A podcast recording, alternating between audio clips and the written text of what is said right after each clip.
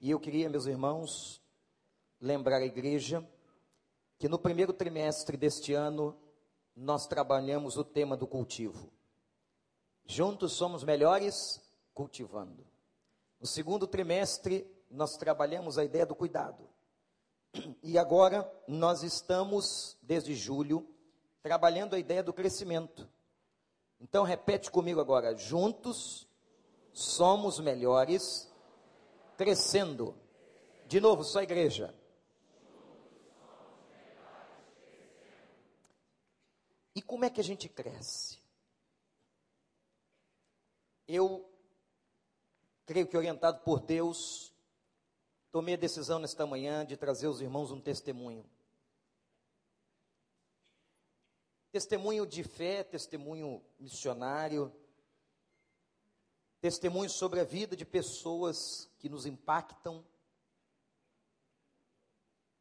E dar um testemunho, como eu vou dar agora, é muito emocionante para mim. Lembrar o nome de algumas pessoas e a história que eu vou trazer aos irmãos eu espero que edifique sua vida, que lhe ajude a crescer. E que tudo que façamos aqui seja unicamente para a honra e para a glória de Deus. Eu começo trazendo à memória o nome de um homem que por mais de 30 anos dirigiu a Junta de Missões Mundiais da Convenção Batista Brasileira, o pastor Valdemiro Timitiak. Sua esposa nos emocionou profundamente em maio, quando encerrou o nosso congresso de família.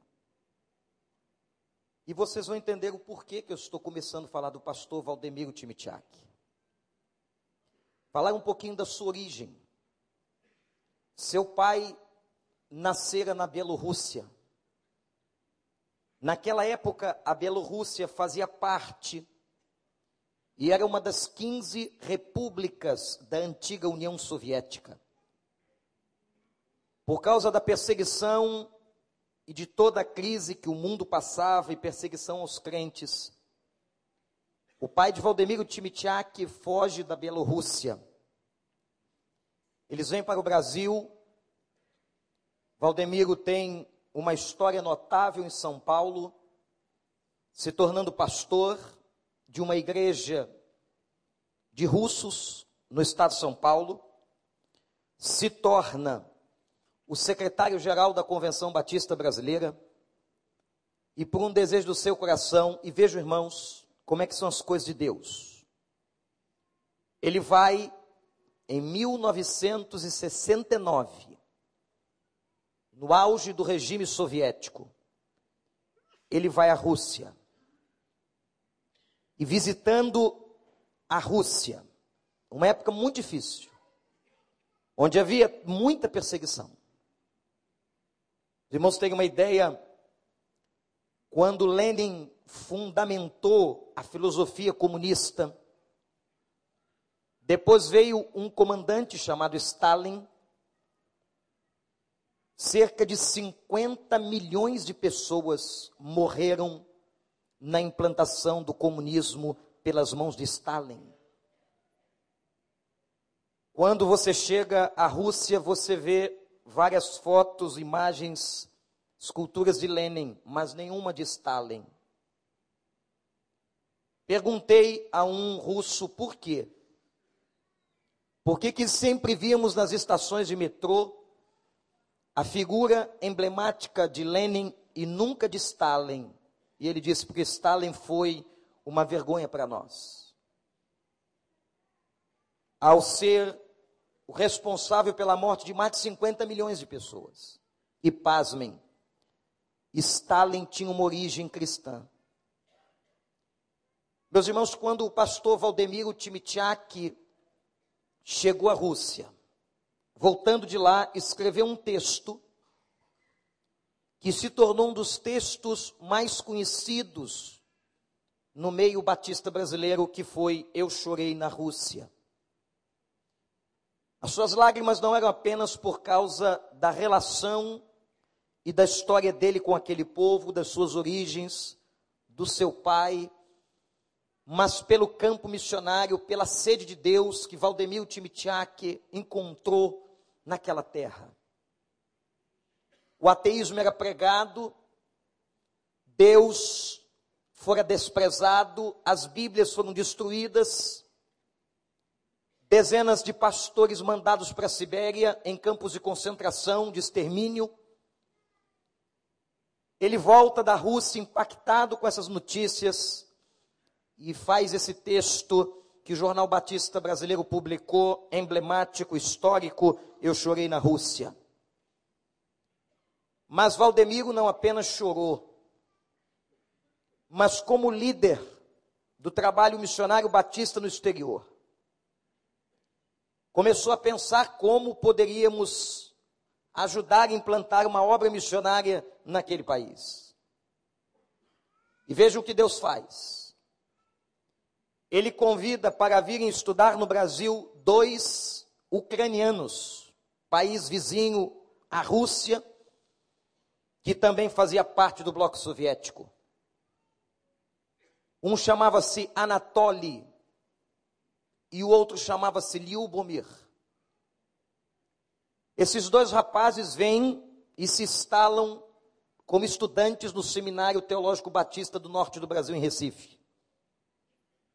Pela graça de Deus, dois ucranianos que agora aprendem a falar o português e têm não só um estudo como uma conduta exemplar, se tornando bênçãos nas igrejas da cidade do Recife.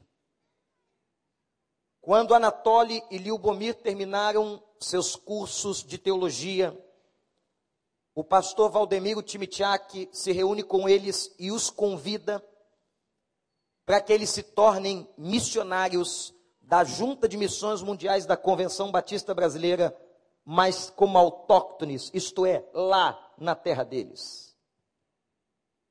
Meus irmãos, Deus abençoou. Em 69, Valdemiro chora na Rússia e escreve. Algumas décadas depois, a junta começa a sustentar missionários autóctones, missionários da terra.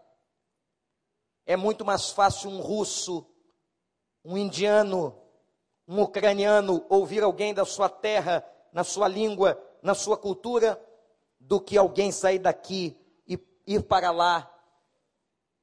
É muito mais fácil escutar alguém da terra do que escutar um estrangeiro. E a política de missionários autóctones, isto é, missionários sustentados por nós, mas que são de nacionalidades dos próprios países, começou a se alastrar. Os irmãos terem uma ideia. Hoje, os batistas brasileiros, só na Rússia, sustentam 16 missionários. Só na Ucrânia, 25 missionários autóctones. São quase ou em torno de 100, não sei precisar o número, mas em torno de 100 missionários batistas brasileiros ou sustentados pelos brasileiros, missionários da terra que estão no leste europeu, na região da antiga União Soviética. Tudo por causa da visão de um homem. Tudo por causa da sensibilidade de um homem. Ao ouvir os projetos de Deus, e meus irmãos, eu não sei se vocês estão atentando, mas Anatoly e Liubomir, esses dois missionários que estão no leste europeu, são dois dos missionários adotados por esta igreja, já há alguns anos. Nós temos o privilégio de participar desta obra. Estão fazendo um belo trabalho. E veja o que aconteceu. No ano de 2000, o pastor Valdemiro Timitiak tinha um sonho de realizar no Brasil um grande congresso missionário. E foi com muita ousadia que nas dependências do Rio Centro, aconteceu o primeiro proclamai dos batistas brasileiros. Mais de dois mil pastores e líderes de várias partes do país vieram para o Rio de Janeiro. E Valdemiro convidou para ser um dos pregadores do Proclamai no Rio Centro em 2000. um russo chamado Ruvin Voloshin, que veio pregar. Eu estava naquele plenário com alguns colegas pastores e me lembro que Ruvin Voloshin testemunhando sobre a queda do comunismo. O muro de Berlim já havia sido derrubado. Os russos estavam com sede de Deus. Ele disse duas frases que me impactou muito. A primeira, que ele estava admirado com a nossa música, porque na Rússia, um país que valoriza tanto o aprendizado musical, era um país de canções tristes. Ele disse: a história do nosso povo, ela acaba saindo no nosso cântico. A perseguição, as Bíblias queimadas, missionários e pastores mortos, o nome de Deus sendo vilipendiado. Nós trazemos uma carga, disse Ruvim, de tristeza, de amargura, que acaba saindo no nosso louvor. As nossas canções são tristes. Disse Ruvim aquele plenário do Proclamai no Rio Centro em 2000 e disse mais: o nosso povo tem tanta sede que quando nós nos reunimos para um culto, às vezes ficamos três, quatro horas. E se aparecer mais de um pregador, prega também. Quantos pregadores tem aqui? Quatro, cinco, pregam todos. Era a imagem da sede que os russos sentiam, porque, meus irmãos, haviam famílias que tinham repartido a Bíblia, Haviam famílias na, no período soviético que só tinham um versículo, ou que só tinham uma página. A gente não pode imaginar quando saímos ali à frente, na tenda, e compramos a Bíblia que queremos. Quantas Bíblias na estante, que a gente nem lê muitas vezes. E eles com sede liam, ou recitavam os mesmos versículos, a mesma página. E esse testemunho foi dado por aquele homem que era, naquela ocasião, um diretor missionário da Rússia, pedindo ajuda ao Brasil, pedindo ajuda para que orássemos pela Rússia, pelos países do leste europeu que estavam destruídos pelo comunismo, e pedindo que nós pudéssemos orar por aquele povo que tinha sede de Deus. Este homem voltou para a Rússia Quatro anos depois, quatro anos depois de Ruvim Voloshin ter estado aqui em 2004, ele veio em 2000, em 2004, ele lança um desafio aos crentes na Rússia para a realização de um congresso missionário que pudesse que pudesse proclamar, alcançar, como estavam fazendo os batistas brasileiros, que o nome de Jesus fosse proclamado, que houvesse uma expansão missionária das igrejas na Rússia. E então, tendo por base a sua visita ao Brasil no ano de 2000, Rovin Voloshin propõe à Convenção Batista da Rússia a criação do Congresso Transformai. E o congresso foi um sucesso. E sabem quem ele convida? Como um dos oradores daquela convenção em 2004, o pastor Valdemiro Timichak.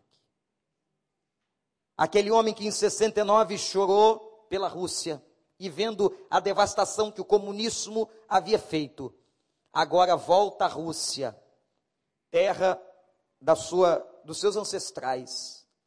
Volta àquele lugar. Agora volta como orador de um congresso missionário. O que é história? O que Deus faz? O sucesso do Congresso foi tão grande que a Convenção Batista da Rússia resolveu e tomou uma decisão. Agora não mais vamos realizar convenções deliberativas de maneira seguida, vamos intercalar. Dois anos fazemos as convenções deliberativas e dois anos fazemos o Transformai, o nosso congresso missionário. E meus irmãos, Deus tem abençoado e eu quero dizer a você, para a glória de Deus, E os irmãos sabem do meu amor pela obra missionária, do meu envolvimento há tantos anos. Se você é novo na igreja, eu quero dizer uma coisa a você. Se eu não estiver aqui, neste púlpito, ou cultuando com os irmãos, eu só posso estar em dois lugares: ou com a minha família em algum lugar descansando, ou fazendo a obra de Deus. E quando foi em 2007, eu fiz uma viagem ao leste europeu. Viajei, pela Romênia, pela Ucrânia e depois cheguei à Rússia. Em 2009, fazendo uma segunda viagem ao leste europeu, fui convidado para dar um treinamento e falar para líderes e pastores da Bielorrússia, da Rússia, da Ucrânia. E quando eu chego naquele encontro, para minha alegria, na cidade de Minsk, na Bielorrússia, eu encontro ou reencontro Rovin Voloshin. Aquele homem que estava aqui em 2000, aquele homem que incendiou a Rússia e que em 2004 realizou o primeiro congresso missionário russo. Eu reencontrei em 2009 na cidade de Minsk, na Bielorrússia, e fiquei muito emocionado por uma outra razão também. Eu não sei se alguns antigos se lembram. Ruvim Voloshin, ao terminar o encontro do Rio Centro, pregou em nossa igreja. E quando vi, Anatoly já estava ali, missionário, sustentado pelos brasileiros, era o meu intérprete. Fui até Ruvim, falei da minha alegria de revê-lo, falei da minha emoção de ver o que Deus já estava fazendo na Rússia. E meus irmãos, ele perguntou para mim depois do congresso onde eu havia ministrado aos líderes e pastores se eu poderia aceitar um convite de estar numa convenção na Rússia. E eu disse a ele que seria uma grande honra para mim servir dessa forma. Isso foi em 2009. Quando foi no final do ano passado, me veio um e-mail onde confirmava o convite dos russos.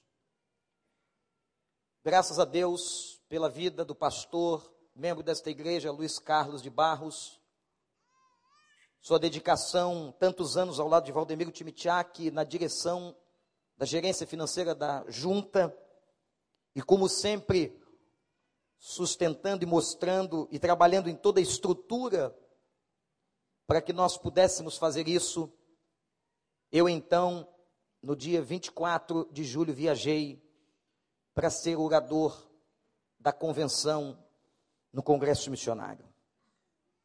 Quando cheguei no aeroporto, encontrei, hoje já se tornou um amigo, Anatoly, meu intérprete, meu irmão, um homem de Deus que um dia vocês conhecerão, já esteve pregando aqui.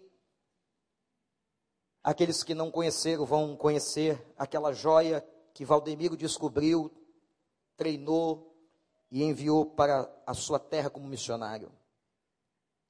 Quando encontrei no aeroporto, ele disse: Vander, nós não vamos ficar em Moscou, mas o congresso a convenção está acontecendo às seis horas de trem.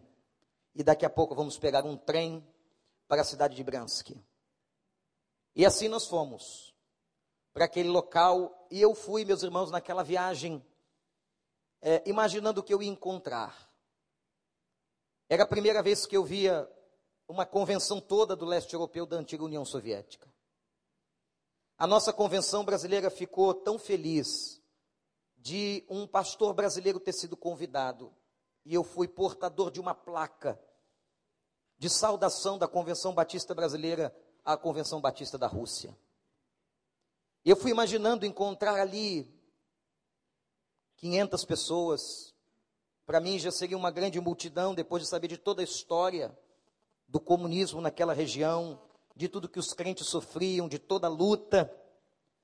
Mas, meus irmãos, eu encontrei 4 mil pessoas reunidas.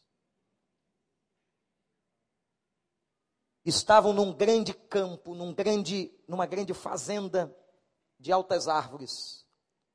Famílias inteiras com seus filhos, uns acampados dentro de pequenas estalagens muito limitadas, mas a maioria em barracas. Com seus filhos, esposa, marido, muitas senhoras, muitas. Quatro mil pessoas. Eu disse, Senhor, o que é isso? O que é isso? E eu vi uma outra coisa. Lembram da oração que Voloshin pediu? Porque aquele povo tinha canções tristes. Eu vi uma convenção cantando com alegria, honrando o nome de Deus. Uma convenção se levantando e cantando, meus irmãos, hinos que nós conhecemos na língua russa de maneira espetacular, porque os russos, desde cedo a criança é treinada, Ronaldo, nas melhores escolas da música, e que música extraordinária. Fiquei impactado. Eu não sei se temos, eu trouxe pouquíssimas, eu tirei muitas fotos, mas eu trouxe só algumas para mostrar aos irmãos. Não, não sei se não dá para ver direito, mas eles montaram uma tenda, como se uma grande lona de circo. E ali estavam as quatro mil pessoas, era muita gente. Tem uma outra foto onde aparece. Pode passar, meu irmão. Onde aparece o momento em que eu estava pregando a eles. E Deus abençoou muito. E naquele dia recebemos a informação que hoje são 80 mil batistas na Rússia. Louvado seja Deus. Passe de novo, meu irmão. Você tem uma ideia, dimensão do coro que cantava no fundo daquela tenda, parecia a tenda do encontro. Aí está o Anatoly, nosso missionário, missionário adotado para essa igreja, meu intérprete, amigo. Vamos à frente. Mas aí, deixa essa foto. Eu conheci este homem. Irmãos, fiquei impressionado com a presença de líderes denominacionais de outros países.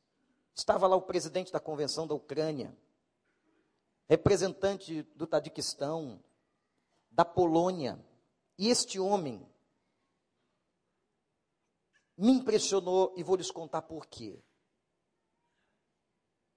Vejam como a história da visão de um Valdomiro Timitiak nos abençoa.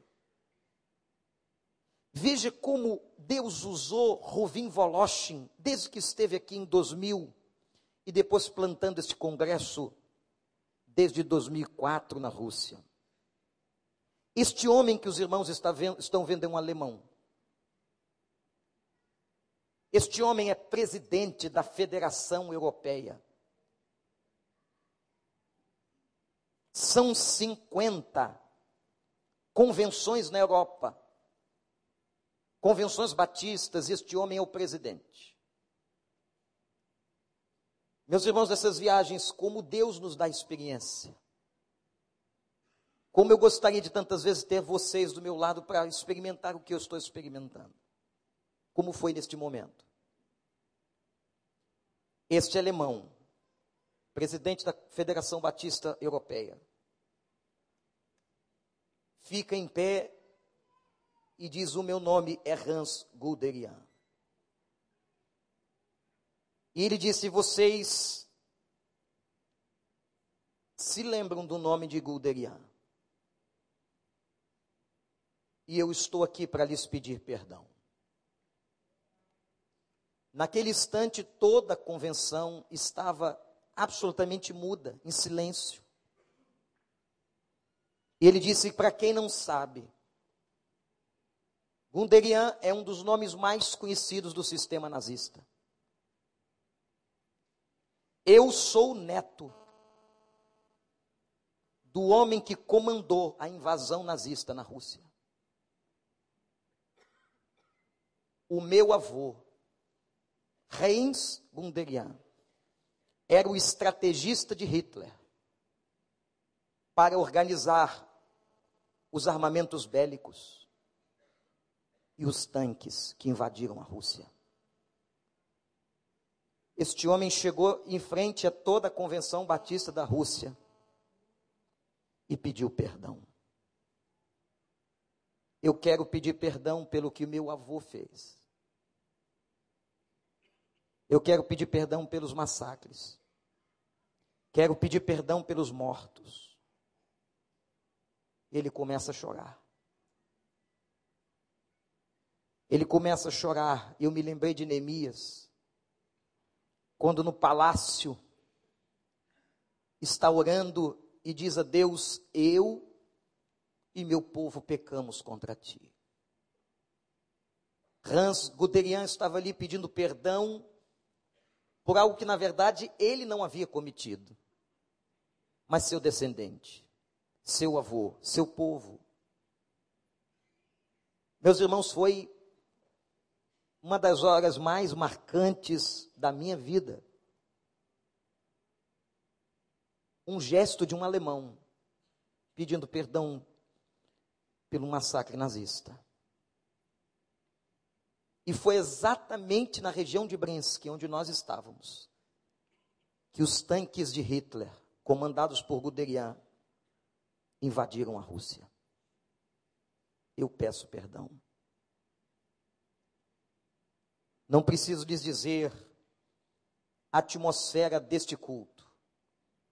Cada culto durava pelo menos três horas. O último durou quatro horas e quarenta minutos.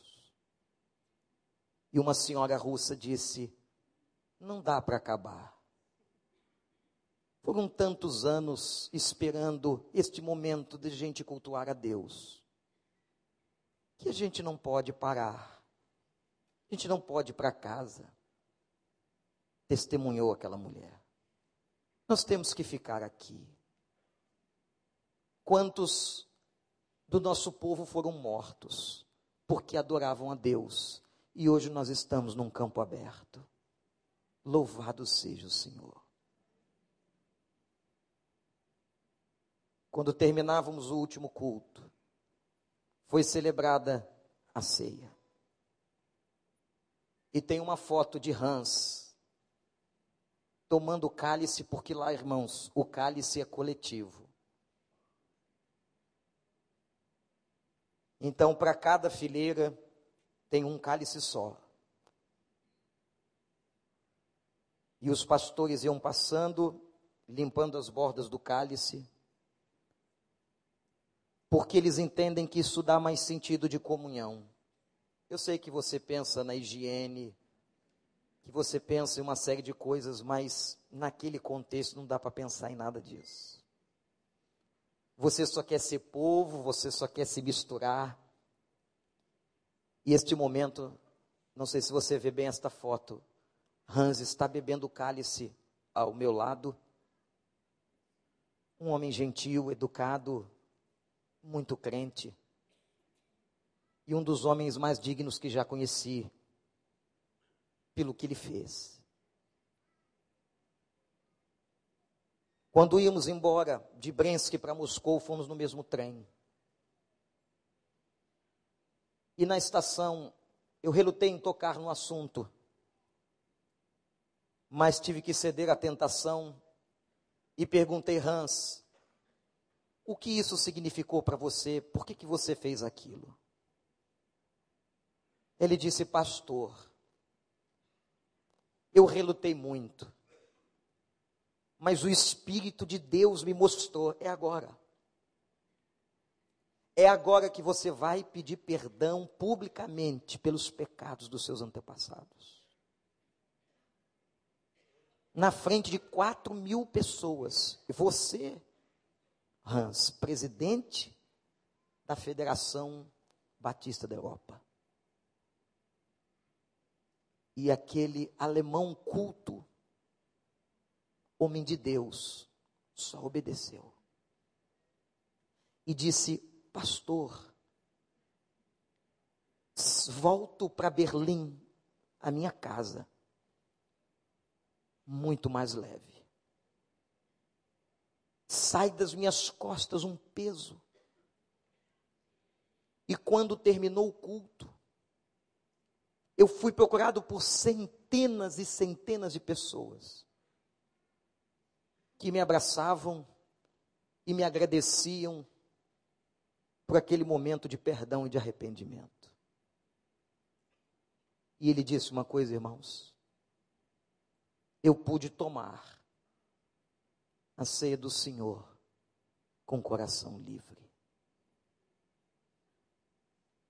Nós vamos participar da ceia. E às vezes nós pegamos no cálice, mas trazemos questões tão pequenas de amarguras contra os outros. Carregamos no coração picuinhas, carnalidades, ódio, ressentimento. Ele disse, pastor, aquele momento era o momento da nossa comunhão. Nossos irmãos. Eu nunca mais, irmãos, vou esquecer. Alguém pedindo perdão por um crime de guerra. Um crime de guerra. Como crente. Como homem. Um senhor. Líder. Se humilhar. E eu fiquei pensando, meu Deus. Domingo. Com que coração nós vamos tomar a ceia do Senhor? Com que coração nós vamos estar na igreja? Às vezes a gente reclama tanto. Reclama porque o culto demora mais, reclama porque temos dificuldade com o retorno. Quando eu vi aquelas senhoras dormindo em barracas, somente porque queriam celebrar a Deus juntos. Porque tem sede. Rovim Voloche me levou ao aeroporto. Não se continha. Eu não falo russo, ele não fala português. Mas a gente sabe se abraçar. E como ouvi uma vez de um homem, ninguém é grande demais para que não possa ser abraçado. Não queria, como se não queria que eu fosse embora, e pergunta para mim: por que você não vem para cá? alegria a emoção daquele momento, dos nossos irmãos. Um dia nós vamos estar juntos na grande igreja. Nós vamos conhecê-los. Falaremos uma língua só. Ah, meus irmãos, como às vezes nós somos pequenos. Eu queria que você tomasse a ceia hoje de manhã. E por isso eu inverti. Com um coração diferente. Você pode não ter uma convenção ou aquele que é alvo do seu ressentimento aqui, mas libere-o. Libere-o dentro de você. E eu me lembrei quando conversava com Hans na estação, que nenhuma raiz de amargura deve brotar, perturbando a nossa vida e aos que vivem ao redor de nós.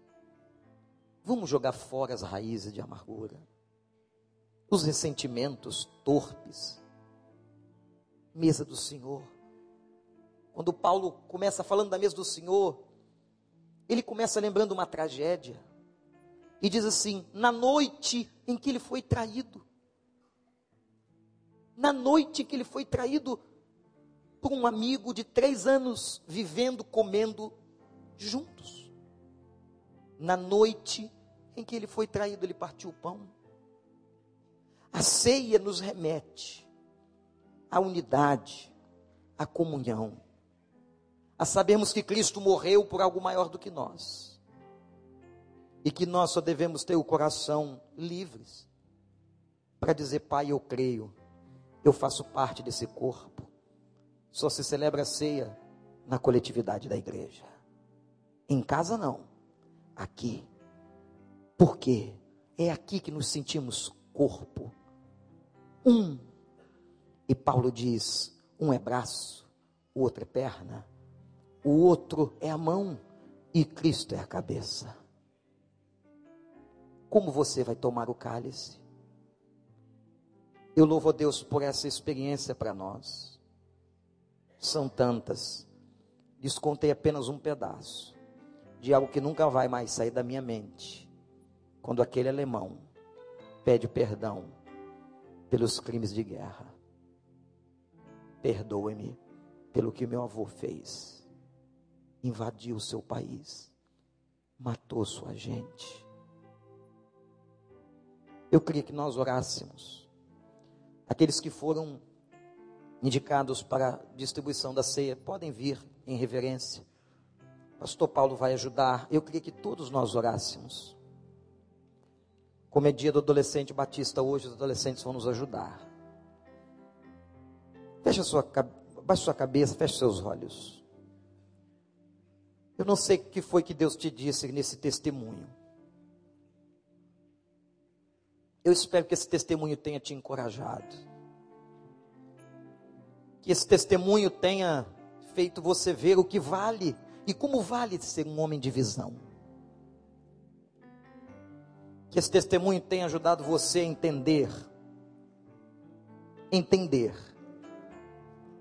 o como Deus é amor, mas principalmente que nós devemos ter um coração prontos a perdoar. Que você agora em oração, meu irmão, minha irmã, diga a Deus, Pai, eu quero liberar aquela pessoa que eu tenho sentido tanta mágoa, tanto ressentimento. Eu quero tomar o cálice livre hoje de manhã. Eu quero sentir o alívio do teu espírito, o perdão pela tua graça. Ore assim, meu irmão, minha irmã. Que essa ceia seja diferente para você. Que seja uma ceia onde você confessa Jesus e lembra do sacrifício com o coração livre. Peça a Deus que tire a amargura, que tire o ódio, que tire ressentimento.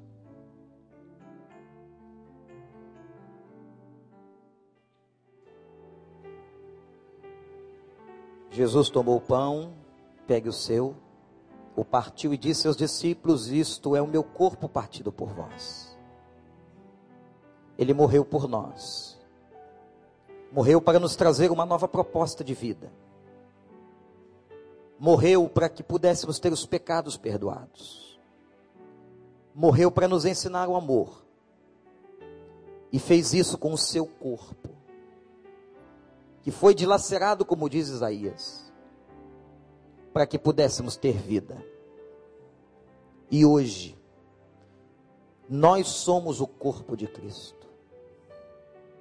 A igreja do Senhor, você, meu irmão, minha irmã, nós somos os pés, as mãos, os olhos do Senhor, presente neste mundo através de nós.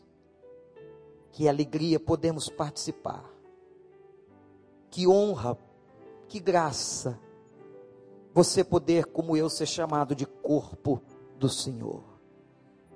Que agora você se lembre que tudo isso é possível porque Ele morreu, porque Ele morreu por nós. Como o seu pão.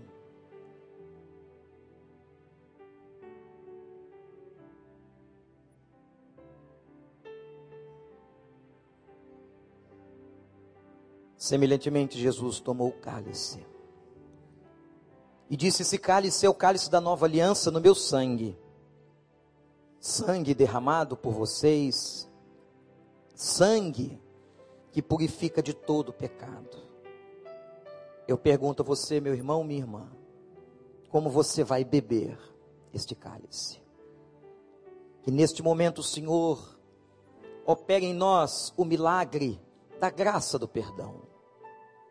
Que o Senhor arranque de nós as raízes de amargura. Que aquele nome daquela pessoa que com quem nós tínhamos a diferença, que agora nós sintamos por ela misericórdia e amor.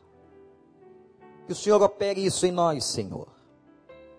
Ó Deus, obrigado pela experiência desta manhã, pela história da vida de Valdemiro Timitiak, de Rovin Voloshin, de Hans Guderian, pela visão, pela obediência, por homens que sempre viveram obedecendo a tua palavra. Homens que aos olhos dos homens foram grandes, mas aos teus olhos foram servos. Foram servos do Senhor fiéis. Eu te louvo, Senhor, pela vida dessas pessoas que nos inspirou, que nos trouxe exemplo, e agora, Pai, que esteja vendo liberação do coração de todos nós, das pessoas, das amarras de ódio, de ressentimento, das raízes de amargura, porque nós queremos crescer, porque juntos somos melhores crescendo, e ninguém cresce com ódio, e ninguém cresce com amargura, e ninguém cresce, Senhor, com o coração manchado, pelas mágoas e pelos ressentimentos. Ó oh, Pai, traz-nos perdão nesta hora. Pela tua graça, nos capacite a perdoar, a amar, que possamos orar a oração do Pai Nosso e dizermos: Ó oh Deus, perdoa as nossas dívidas como nós perdoamos aos nossos devedores. Assim como o Senhor perdoou, que nós possamos perdoar essas pessoas agora que sintamos a leveza do teu espírito e a graça do teu amor. Porque a tua palavra diz que as raízes de amargura que brotam nos perturbam e nos privam da tua graça. Ó oh Deus, nós não queremos isso. Mas neste momento que vamos tomar o cálice, símbolo da nova aliança no teu sangue, que Pai, simbolicamente, nesta hora espiritualmente, estejamos sendo lavados dos nossos pecados. Que saiamos daqui leves, ó oh Deus.